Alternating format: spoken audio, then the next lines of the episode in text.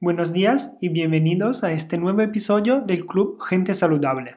Yo soy Antonio Silvestro y ya conocéis mi web www.antoniosilvestro.com, donde tienes acceso a la plataforma Club Gente Saludable, con muchísimos recursos exclusivos y entre ellos muchas recetas fáciles de hacer y sin azúcar, sin lácteos y sin gluten, además de planes semanales de comida con lista de la compra Luego, si te gustaría un tipo de acompañamiento personalizados, tiene las consultas online para seguir el programa NutriCoaching.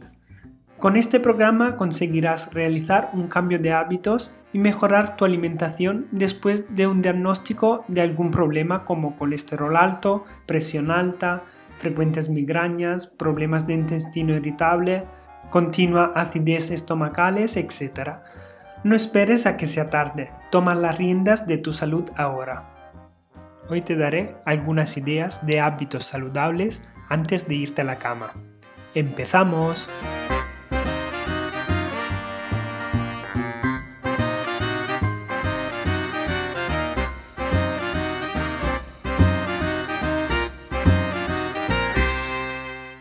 De los buenos hábitos de la mañana hemos hablado hace un mes en otro podcast y en este podcast vamos a profundizar los hábitos nocturnos, igual de importantes y que nos ayudan a mejorar la calidad del sueño y de consecuencia el día siguiente para levantarte llena de energía y de vitalidad. Seguramente entre los hábitos nocturnos tendríamos que eliminar la tele e internet para reemplazarlos con nuevos hábitos más saludables. Lo que siempre aconsejo a mis clientes es tener ese espacio libre de tele y dispositivos electrónicos durante los últimos 90 minutos del día. Pasamos todo el día conectados a diferentes aparatos electrónicos, móviles, tableta, ordenador, tanto para realizar el trabajo como para conectar con amigos y familiares. El problema viene cuando abusamos y los llevamos hasta nuestra cama. Este mal hábito no solo compromete tus ojos y la paz de tu noche, sino también la relación con tu pareja o tu familia. Deja todo tipo de aparato electrónico fuera de la habitación, también la tele. Piensa que hay estudios que han demostrado que el uso de pantallas en esas horas no permite a que el cerebro entre en reposo, ya que aún percibe la luz y cree que proviene del sol. Si estamos acostumbrados a estos malos hábitos, seguramente nos podríamos encontrar ese tiempo sin nada que hacer. Entonces vemos cómo aprovechar ese tiempo para que aumente la calidad de nuestras vidas. Lo primero que podríamos hacer es dedicar un tiempo con tu familia o amigos. Es posible que por tu trabajo no puedas pasar mucho tiempo con tu familia. Entonces, haz que el poco tiempo que pasen juntos sea un tiempo de calidad, sin distracciones de aparatos electrónicos. Habla con tu pareja o amigos, evitando quejas de trabajo, política y de dinero. Juega con tus hijos a sus, juegos favoritos, diviértete y pásatelo bien. Luego, en la cama, podrías dedicar un tiempo a la lectura. Dedica al menos 15 minutos para la lectura y obviamente evita leer desde el móvil o la tableta porque terminarás viendo o haciendo otras cosas. Esto, además de relajarte, quitarte el estrés y la presión cotidiana, también te ayudará a desarrollar tu vocabulario y a desarrollarte personalmente. Leer con frecuencia mejora tu memoria y tu concentración. En el caso que no te guste leer, opta por escuchar un audiolibro. Esto tiene la ventaja añadida de relajar tus ojos.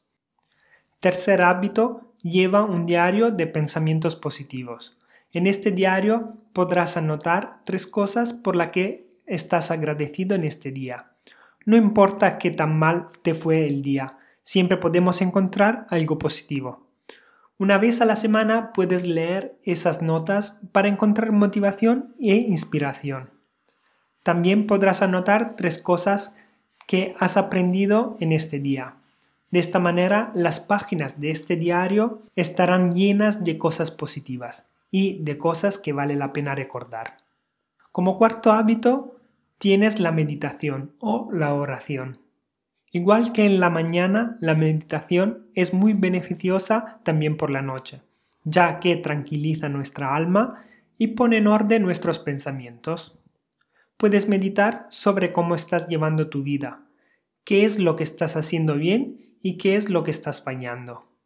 O simplemente practicando la respiración consciente o mindfulness o practicando la oración según tu religión. Con estos cuatro hábitos ya tendrás claro cómo reemplazar tus malos hábitos de la noche por unos más positivos y beneficiosos. Aparte de estos hábitos, recuerda que tienes que programar y organizarte para cenar sin exceso ni azúcares dos horas antes de ir a la cama. Esto será importante para no ir a dormir con la barriga llena y te ayudará a conciliar mejor el sueño. También a nivel biológico te ayudará en las funciones de tu hígado para el proceso de desintoxicación.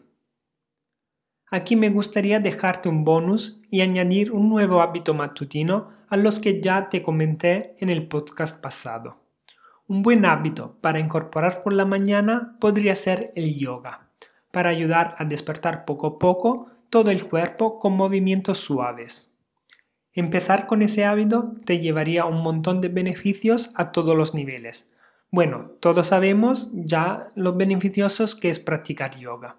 Y lo puedes hacer en el centro de yoga que tienes cerca de ti o directamente desde casa, dedicándole 10-15 minutos. Si te gustaría empezar desde casa, tienes disponible en la plataforma Club Gente Saludable el primer vídeo de clase de yoga en www.antoniosilvestro.com barra yoga.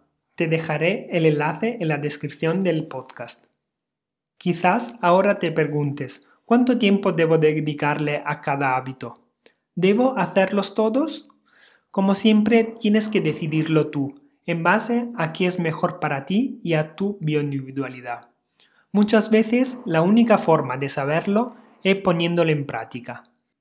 Si nunca has tenido una rutina de la noche, empieza incorporando un hábito por semana. Por ejemplo, esta semana voy a leer 15 minutos cada noche antes de acostarme. Una vez terminada la semana, entonces incorpora otro nuevo hábito, manteniendo los de las semanas anteriores. De manera que poco a poco vas creando tu rutina.